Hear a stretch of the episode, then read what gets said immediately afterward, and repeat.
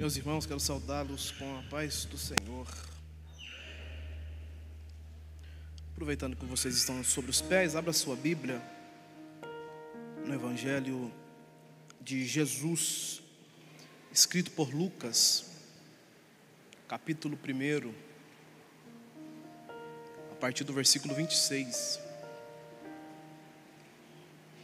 Quero louvar a Deus pela oportunidade de estar voltando a esta casa de oração, rever tantos amigos, é sempre uma alegria poder estar aqui, rever o pastor desta igreja, o pastor Diogo, sua esposa, sua família, aos demais amigos. São tantos amigos que eu vou falar aqui, eu acho que vou esquecer, mas são tantos e se sintam abraçados. Que Deus em Cristo possa os abençoar. Como o pastor já disse, o Bruno é um amigo de dentro de casa eu costumo dizer que o Bruno é o, é o Esaú e eu sou o Jacó. O Esaú peludo e o Jacó liso. Né? Mais ou menos assim. Que Deus abençoe a vida do Bruno. Em nome de Jesus. O Davi, Danilo, Tiago, são tantos amigos. Glória a Deus. É bom estarmos aqui. Lucas capítulo 1 versículo 26. É um texto extremamente conhecido.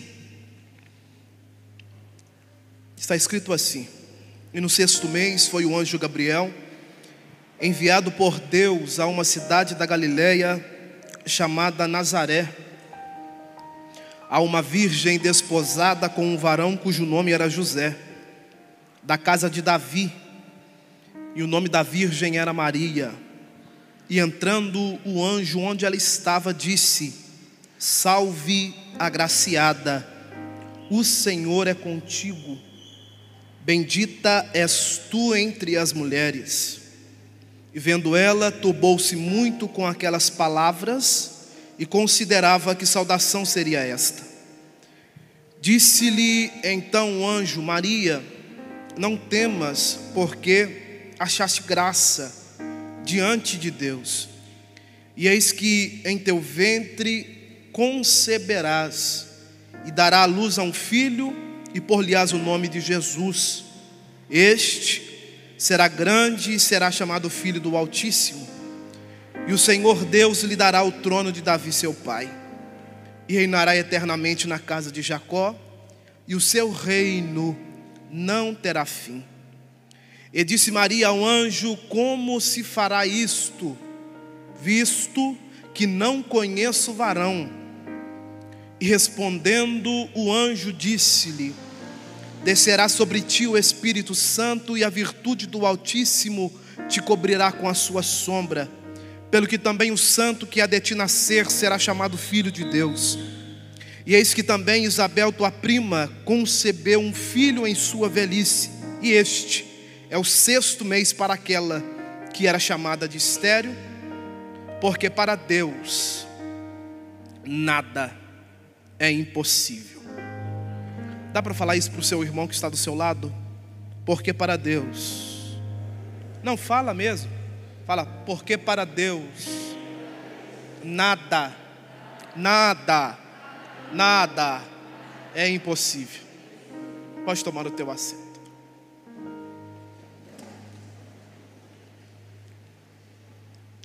Glória a Jesus.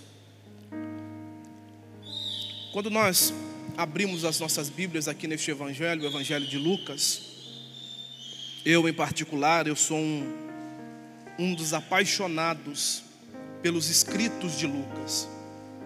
Lucas é aquele autor que, ao escrever, ele dá detalhes daquilo que ele quer passar, ele quer escrever ou daquilo que ele escreve. Tanto é verdade que neste capítulo, capítulo 1, Lucas escreve só neste capítulo, para você ter uma ideia de como Lucas ele, ele dá detalhes e, e profundidade daquilo que escreve, que em um capítulo só ele escreve sobre dois nascimentos. E para mim em particular, eu que sou apaixonado pelos escritos de Lucas, Lucas, ao escrever este capítulo primeiro e ao falar sobre esses dois nascimentos, Lucas para mim, fala dos dois principais nascimentos que a Bíblia registra. Lucas fala sobre o nascimento de João, olhe para cá. Lucas fala sobre o nascimento de João e Lucas fala sobre o nascimento de Jesus. E só para você ter ideia, Lucas fala sobre o nascimento do percussor, daquele que prepara, daquele que preparou, daquele que arrumou o caminho. E Lucas fala também sobre o nascimento de Jesus, que aqui já é uma é, é, é sem comentários. Porém, Lucas é, é, é, o único grego que escreve da Bíblia. E, e Lucas, ele não teve este privilégio, o privilégio de andar aos pés de Jesus, como Mateus e João. Lucas e Marcos, que são os outros dois evangelistas, que não tiveram a essa, a, a, essa oportunidade de andar com Jesus, de, de, de ser instruído, de aprender com Jesus. Lucas e Marcos tiveram outro privilégio. Qual era o outro ou qual foi o outro privilégio que Lucas e Marcos tiveram? Lucas e Marcos andaram com, com, com Paulo, com o apóstolo Paulo, e só disso saber também já era um grande privilégio. Lucas, ao andar com Paulo, Lucas pega experiência, Lucas pega bagagem, Lucas, a Bíblia vai registrar que Lucas é preso com Paulo, escreve para Paulo, e eu acredito que por isso Lucas ganha experiência quando escreve. Também Lucas ele era doutor, ele era médico, e eu acredito que por isso, pelo seu QI ser um pouco mais avançado do que os outros, Lucas quando escreve dá detalhes. Tanto é que quando Lucas escreve sobre este primeiro nascimento, que é o nascimento de João o Batista, Lucas vai falar sobre Zacarias. Lucas fala sobre Isabel, que são os pais de João. E quando Lucas fala sobre os pais, preste atenção nisso. Lucas fala que eles serviam a Deus. Zacarias, Isabel serviam a Deus, eram irrepreensíveis na presença de Deus, perante o Senhor. Porém, o texto é claro que quando Lucas escreve, Lucas fala também da, da esterilidade de de Isabel e da, da, da, da, idade avançada de Zacarias, e eles não tinham filhos, porque a esterilidade estava em Isabel, porém, Lucas também escreve. E isso aqui, é, é, é, é eu acredito que quando Lucas escreve, Lucas fala que coube-lhe sorte para Zacarias entrar no templo do Senhor. Coube-lhe sorte é, é aquilo que Lucas escreve, mas eu acredito que é Deus, porque tudo na nossa vida não é sorte, é Deus. E eu repito isso: na sua vida, nada, nada, nada é sorte, tudo é Deus. Ah, caiu sorte sobre Zacarias. Não, foi a mão de Deus que estava estendida sobre a vida daquele homem. Por quê? Porque aqui Zacarias entra dentro do templo, faz todos os processos que o sacerdote da época fazia e o texto é claro que quando Zacarias está diante do altar de incenso, fez os processos, cumpriu todo o exercício ministerial, ele está dentro do templo, dentro, ou, ou, ou diante do altar de incenso, quando ele está orando, um anjo aparece ao, ao pé do altar ou à direita do altar e fala: Zacarias, não temas, porque nós sabemos o texto, a sua oração, ela foi ouvida. Entenda, entenda isso. Se um anjo aparece aqui agora e te diz, ô oh, fulano, ô oh, Beltrano, ô oh, Ciclano, a sua oração foi ouvida. Qual seria a sua reação? Eu, em particular, eu saía dando glória, pulando, rodando. Se um anjo aparece aqui e diz, Rafael, a sua oração foi ouvida. Eu saía correndo, pulando, rodando. O modo pentecostal estava ativado. Uhum. Eu estou no lugar propício, e repito, eu estou na casa de Deus, lugar propício. Um anjo aparece, fala meu nome e diz que a minha oração foi ouvida. Irmão, eu saía dando glória. Olha o texto, pastor Diogo, é claro que diz que quando ele ouve a voz do anjo, ele se estremece, fica com medo e duvida daquilo que está sendo liberado ou da palavra que está sendo liberada dentro do lugar propício, dentro da casa de Deus, na presença de Deus. Aqui, Gabriel não está trazendo uma palavra dele próprio. Não, não, não, não, não. Gabriel aqui está trazendo uma palavra vinda do altar de Deus, vinda do coração de Deus para o homem. É, aqui é um cumprimento da oração feita dentro de casa de anos. E aqui o anjo, quando chega, está decretando que aquilo que você orou vai concretizar. E eu profetizo isso na sua vida. E eu repito, eu profetizo isso na sua vida. Que isso sirva de palavra profética para você. A oração feita há anos vai com, ser concretizada. Aquilo que você tem orado, aquilo que você tem buscado, Deus. E eu repito, Deus já tem ouvido do céu. Olha o texto.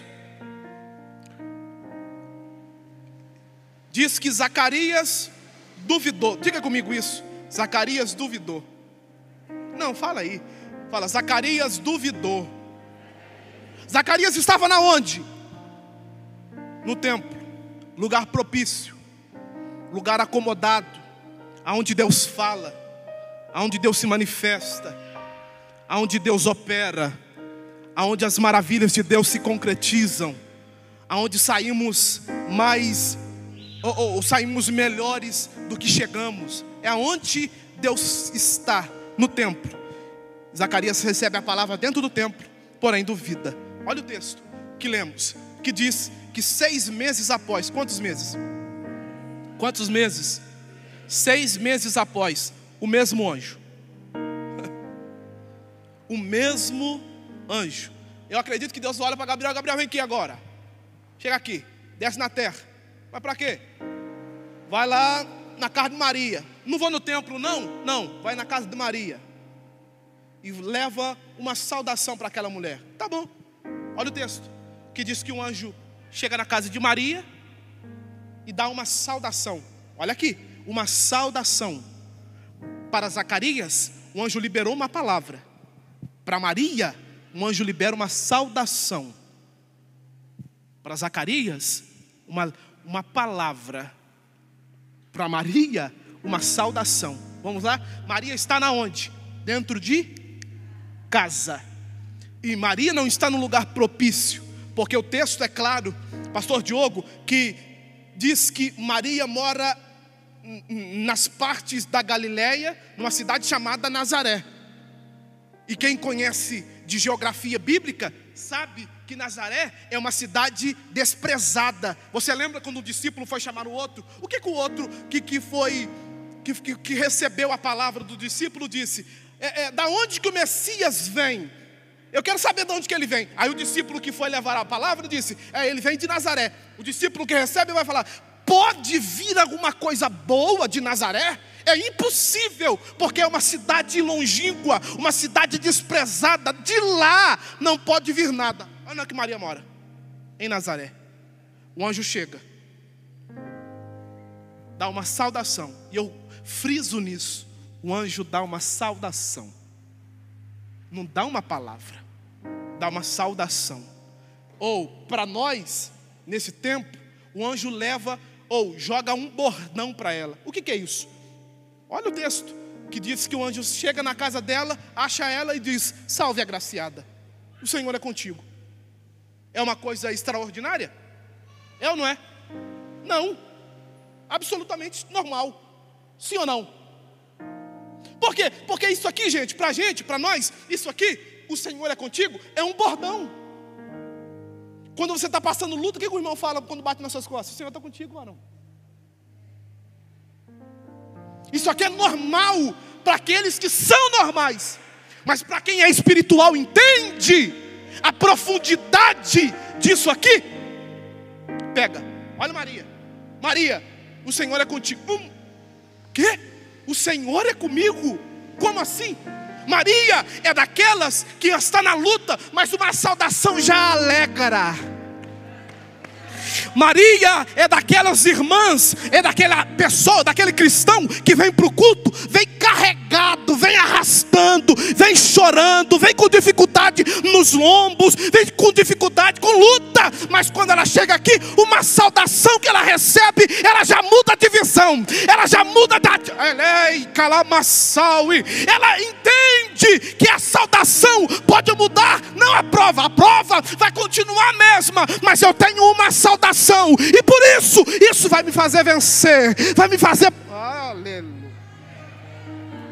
Levante as tuas mãos para cima e eu profetizo isso na sua vida. O é simples, o Senhor é contigo. Dá para bater assim no peito e dizer isso? O Senhor está comigo.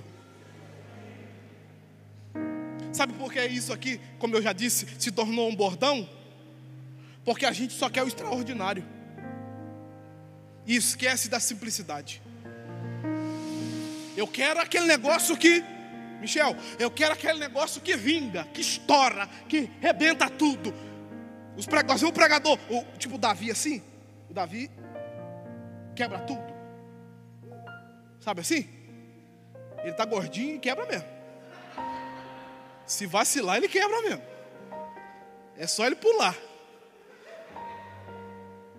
E nós, a gente fica, a gente fica esperando sempre, Pastor Diogo, o extraordinário o sobrenatural, aquilo que vai mexer com a nossa estrutura. E Deus me trouxe aqui para te dizer: continua no simples. Porque no simples ainda Deus está trabalhando. Nos, nas, nos, pequenos detalhes, ainda Deus está fazendo. O profeta está esperando Deus na tempestade, num negócio forte, num, num vento forte. Que na onde que Deus aparece? Numa suave brisa. E Deus está manifestando aqui nessa noite para te dizer: é nas pequenas coisas que eu estou trabalhando na sua vida, é, nas, é nos pequenos detalhes que eu estou fazendo em você.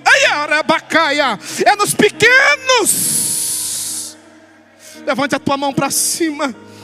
Talvez você está olhando para mim e está dizendo: a minha ferramenta é pequena, aquilo que eu tenho é pequeno. É nisso mesmo que Deus está trabalhando em você. É nisso mesmo que Deus vai trabalhar e vai te aperfeiçoar. A gente sempre espera o extraordinário. Caneca chique.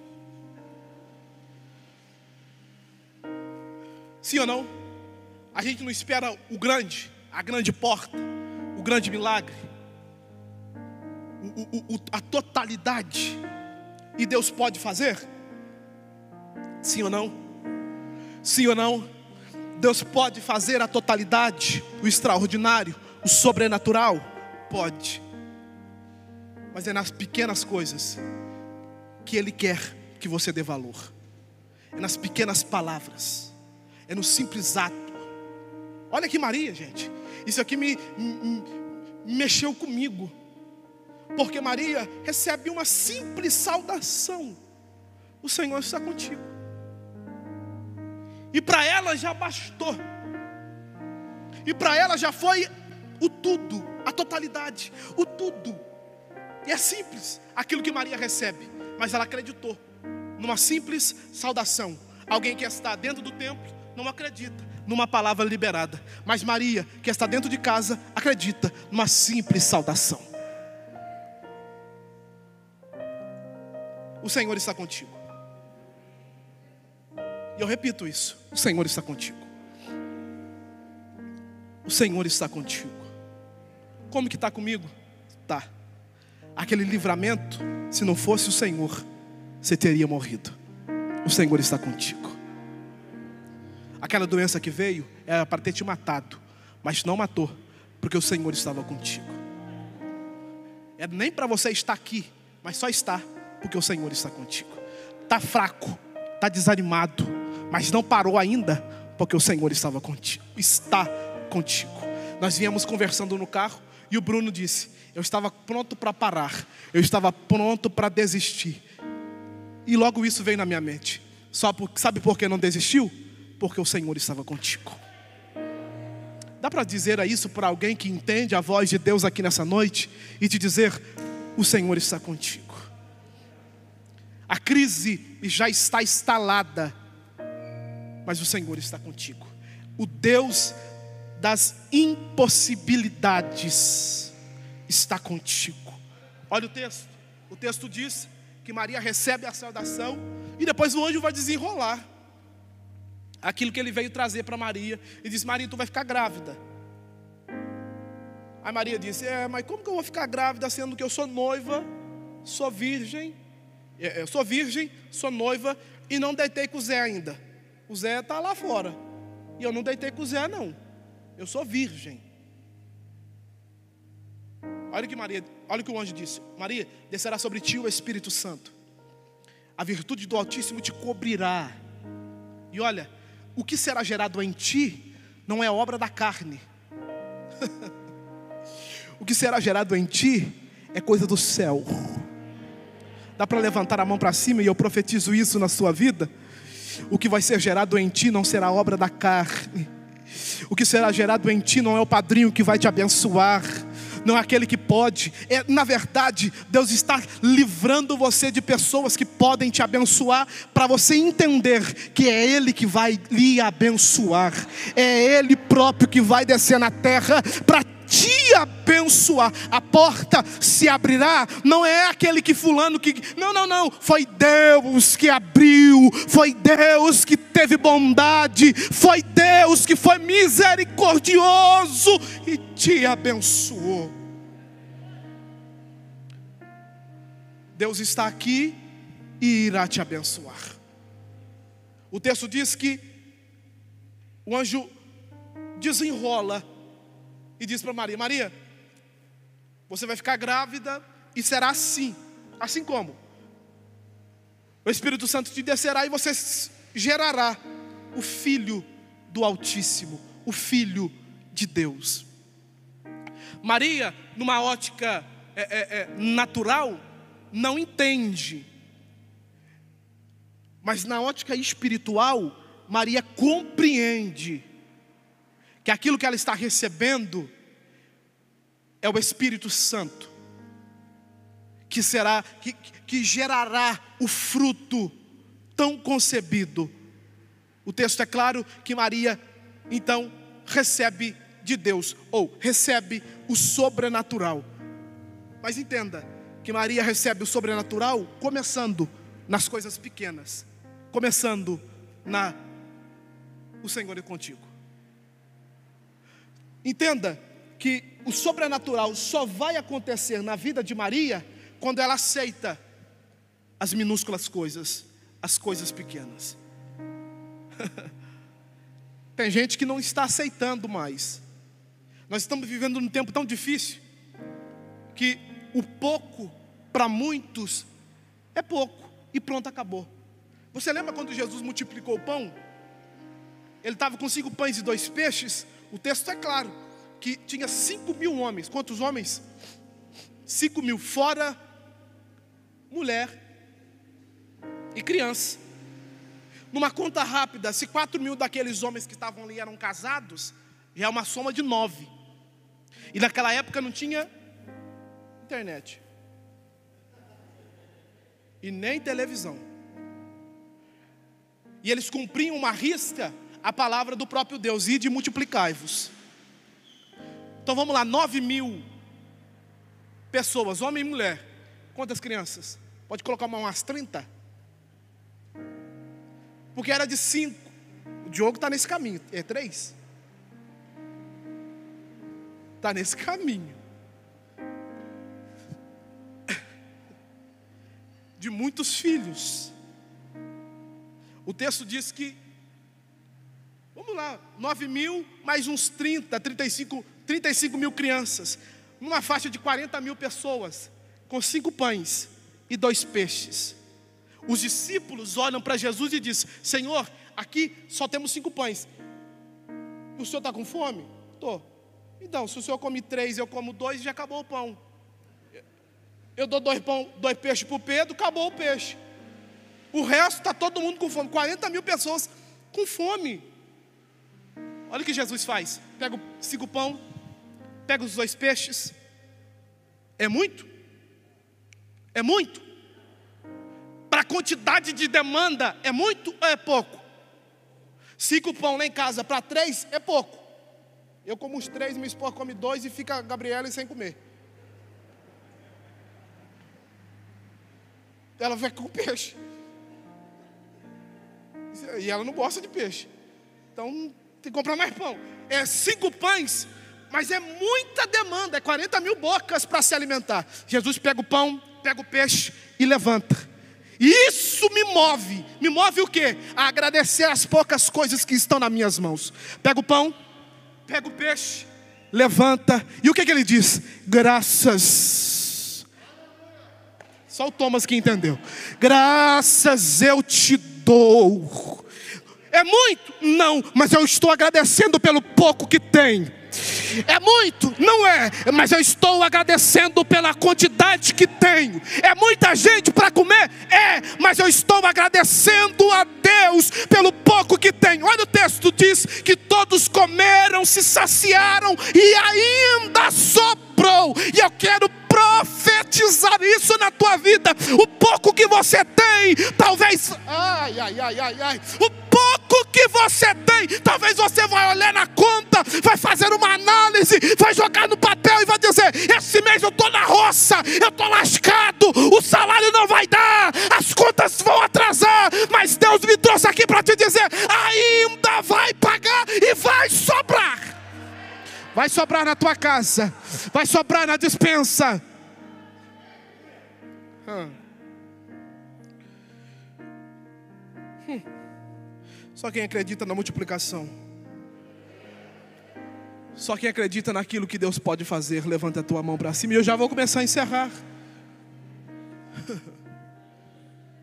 Deus vai começar a multiplicar o teu celeiro. Pastor Diogo, eu quero profetizar que tem pessoas aqui que vão viver o extraordinário sim de Deus, mas começando nas minúsculas, nas pequenas, nas pequenas coisas Deus vai fazer. É, é ser, aquele versículo grita no meu ouvido dizendo: ser fiel no pouco porque no muito eu vou te colocar. Tem pessoas aqui que estão desacreditadas pela sociedade, pela, pela situação, pela social que ele tem, mas Deus me trouxe aqui para te dizer: tem pessoas que não que tem e não vão te ajudar mesmo, mas aquilo que você tem vai ser aleluia. Aquilo que você tem vai trazer alegria para a tua casa. Você já viu? Já viu o que? Aquelas pessoas que não têm nada, mas são mais felizes que a gente. Não tem um bom carro, não tem uma boa casa, não se veste bem. Vai olhar a conta dela, está menos, está no vermelho, mas ela sempre está de cabeça erguida. ela sempre está com um sorriso nos lábios. Isso aqui se chama prosperidade. Prosperidade não é somente o financeiro, ultrapassa limites. A prosperidade não é somente o dinheiro no bolso. Dinheiro é bom, mas não é tudo. Tem muita gente rica que não está conseguindo dormir. Tem muita gente que tem dinheiro e não consegue ter paz. Aí aparece a gente que não tem dinheiro, Tem carteira aí que está tudo vazia, gente. O camarada está aqui se alegrando com aquilo que Deus está falando com ele. Chega, ah, comecei a segunda. Pronto. Com o quê? Com uma palavra de Deus no meu coração. Precisa mais que isso? Precisa mais do que isso. A felicidade está estampada no rosto. Você vai chegar e eu profetizo isso. Você vai chegar no teu trabalho, na tua escola, no teu a fazer amanhã. As pessoas vão olhar e vão te dizer: o que, que aconteceu nesse final de semana? O que está acontecendo com você? Você saiu daqui na sexta-feira, saiu chorando, saiu desesperado. Mas o que está acontecendo? Você vai dizer: eu recebi uma saudação, eu recebi uma palavra vinda de Deus. Qual é? Passa para mim. O Senhor Senhor está comigo. Pronto. A situação muda. Muda como? Quando eu recebo uma palavra simples: O Senhor está comigo. Pronto. Isso já me basta. Você não teria, você não tem motivo para estar aqui, não? Sim ou não? Eu tenho motivo para estar aqui. Eu estou aqui porque o Senhor está comigo. E por isso eu o louvo. Por isso eu, eu o engrandeço. Eu estou vivendo um, um, uns dias difíceis. Difícil para qualquer um. Na verdade, nós estamos vivendo, sim ou não? Nós estamos vivendo os dias difíceis, perda, pessoas doentes. Na nossa família, na nossa casa, pessoas estão desempregadas, e isso machuca amigos que, que, que a gente perdeu, conhecidos, às vezes nem era seu amigo, mas só de você o ver todo dia, é, é, parece que é uma, uma amizade, você não está vendo mais o camarada e sumiu e morreu, e, e aquilo aperta o nosso coração. É um tempo difícil, é um tempo de crise, mas ainda temos motivos para adorar a Jesus. Eu disse para o Bruno hoje que eu estou aqui só pela bondade de Deus. Eu estou aqui pela misericórdia de Deus. Meu pai, isso aqui é rápido e eu já encerro. É, é, no ano de 2018, meu pai estava, é, está, estava acometido de um câncer de próstata. Fez a quimioterapia, quimioterapia, radioterapia. E o câncer, como se diz, murchou, acabou. Mas esse ano o câncer voltou e voltou mais agressivo do que antes estava. E, mexeu com o corpo do meu pai inteiro. E a, aonde o, o câncer se alojou foi na cabeça. E há duas, há duas semanas atrás, eu estava em casa, tinha chegado do trabalho. A minha mãe me liga e disse: Rafael, o seu pai quer falar com você. Ele estava deitado. E ele pediu uma oração. Há duas semanas atrás. Ele falou assim: Rafael, ora por mim. Eu orei, gritei, esperneei.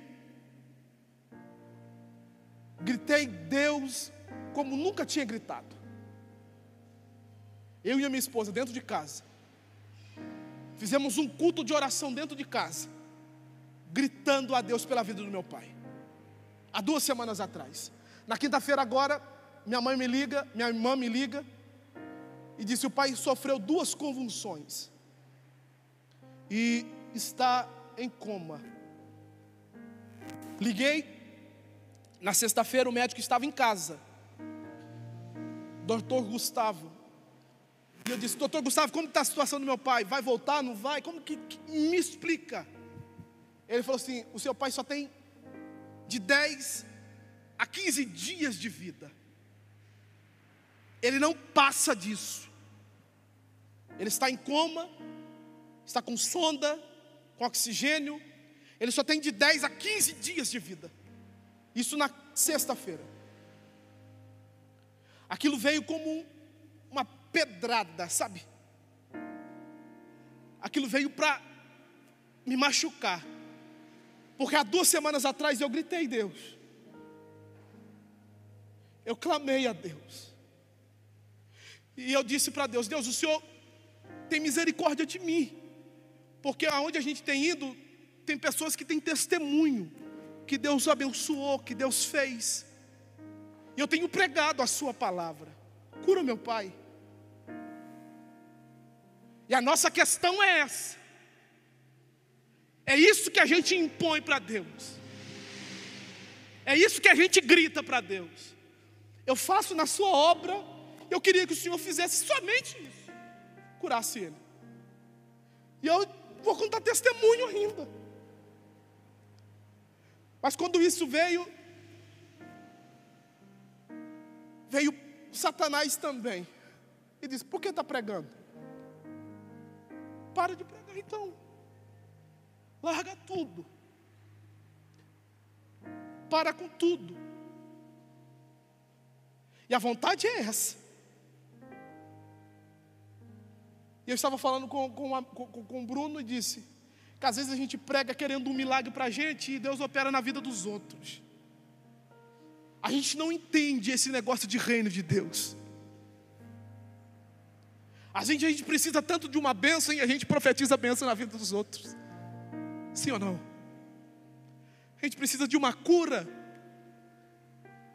Profetiza na vida do camarada, o camarada é curado e a gente que precisa não recebe. E isso me motivou a ainda continuar pregando. Porque eu não vivo por vista. Eu não vivo para Deus fazer na minha. Paulo vai dizer que ele se doaria pelo Evangelho, ele gastaria suas forças pelo Evangelho de Cristo, ele se doaria, ele daria a sua vida pelo Evangelho, mesmo a situação estando difícil. E é isso que Deus me trouxe aqui para te dizer: se a situação está difícil, continue, porque se Deus não fazer em ti, Deus vai fazer por ti, através de ti. Levanta tuas mãos para cima, porque eu profetizo isso. Aonde você tocar, pastor Diogo, aonde você tocar, pastora Vilma, pessoas ficarão curadas, pessoas sairão restauradas. Aonde você tocar, meu irmão, aonde você tocar, minha irmã, Deus fará maravilhas através da sua vida. Pessoas reconhecerão Deus pelo seu testemunho. Pessoas olharão para você e vão dizer: talvez você está aqui à toa. Você não vai dizer, não estou à toa, não. Eu estou aqui com um propósito, com um compromisso. Qual é esse compromisso? De pregar a palavra de Deus. Deus pode fazer ou não pode? Deus pode fazer ou não? Mas se Ele não fizer, Deus pode realizar o impossível ou não pode? Aqui são dois impossíveis. Tanto é que Lucas escreve: para Deus nada é impossível. Curou a esterilidade de uma mulher e João nasceu. Trouxe Jesus para o ventre de Maria e Jesus nasceu. O pastor já disse aqui: o que Deus não pode fazer, Ele continua sendo o mesmo. O Thomas cantando disse: ele continua sendo o mesmo. Levanta tuas mãos para cima e eu quero profetizar. Se coloque de pé, melhor, se coloque de pé. Vocês me ajudam aqui no louvor? Se coloque de pé. Deus pode realizar o impossível na sua vida. Deus pode fazer infinitamente mais. Só quem acredita, feche os olhos. Coloque a mão no seu coração. Só quem agradeça, só quem pode agradecer a Deus pelo privilégio de estar aqui e saber que Ele pode fazer sim, e Ele pode mesmo. Ele vai fazer na sua vida, Ele vai fazer na tua casa, e eu profetizo isso. Coisas grandes, maravilhas acontecerão, por quê? Pelo simples fato, Ele está contigo. Feche os olhos. Feche os olhos. Feche os olhos. Eu quero orar por você.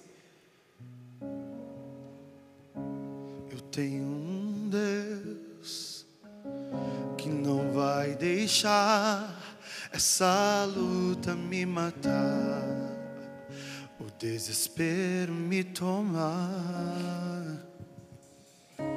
Por mais pressão. Feche os olhos e adora Jesus a situação, o controle ainda está na palma de tuas mãos. O controle está em Deus. Eu tenho um Deus que não vai deixar essa luta me matar, o desespero me tomar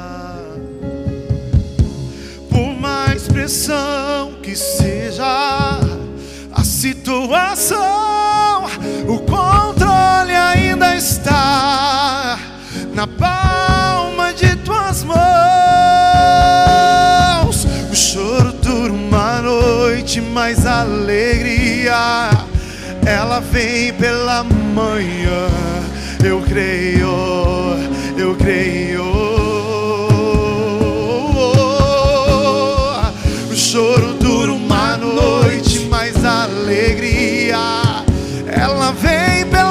worship you.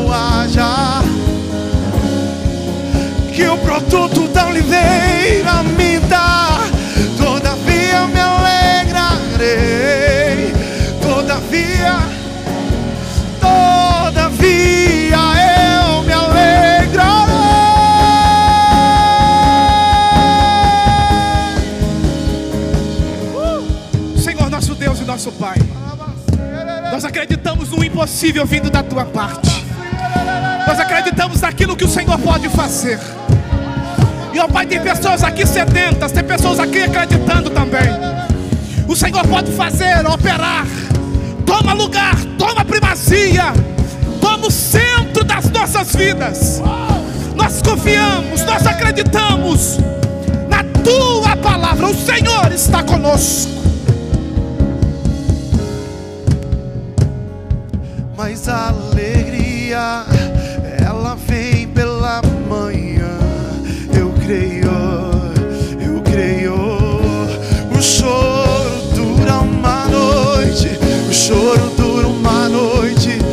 chegou o fim do choro, querido.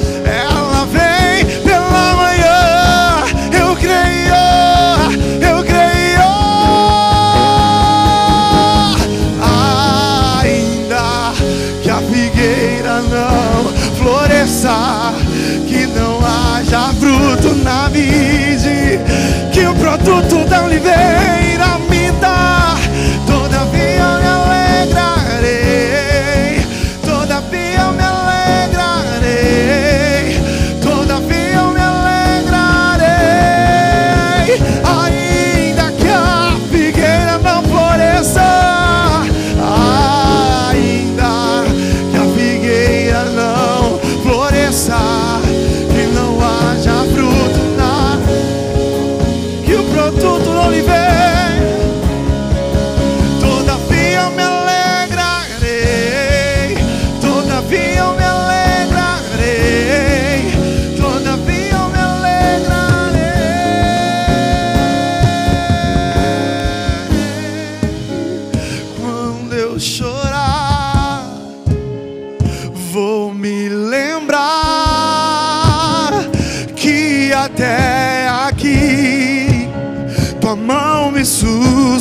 Cristo.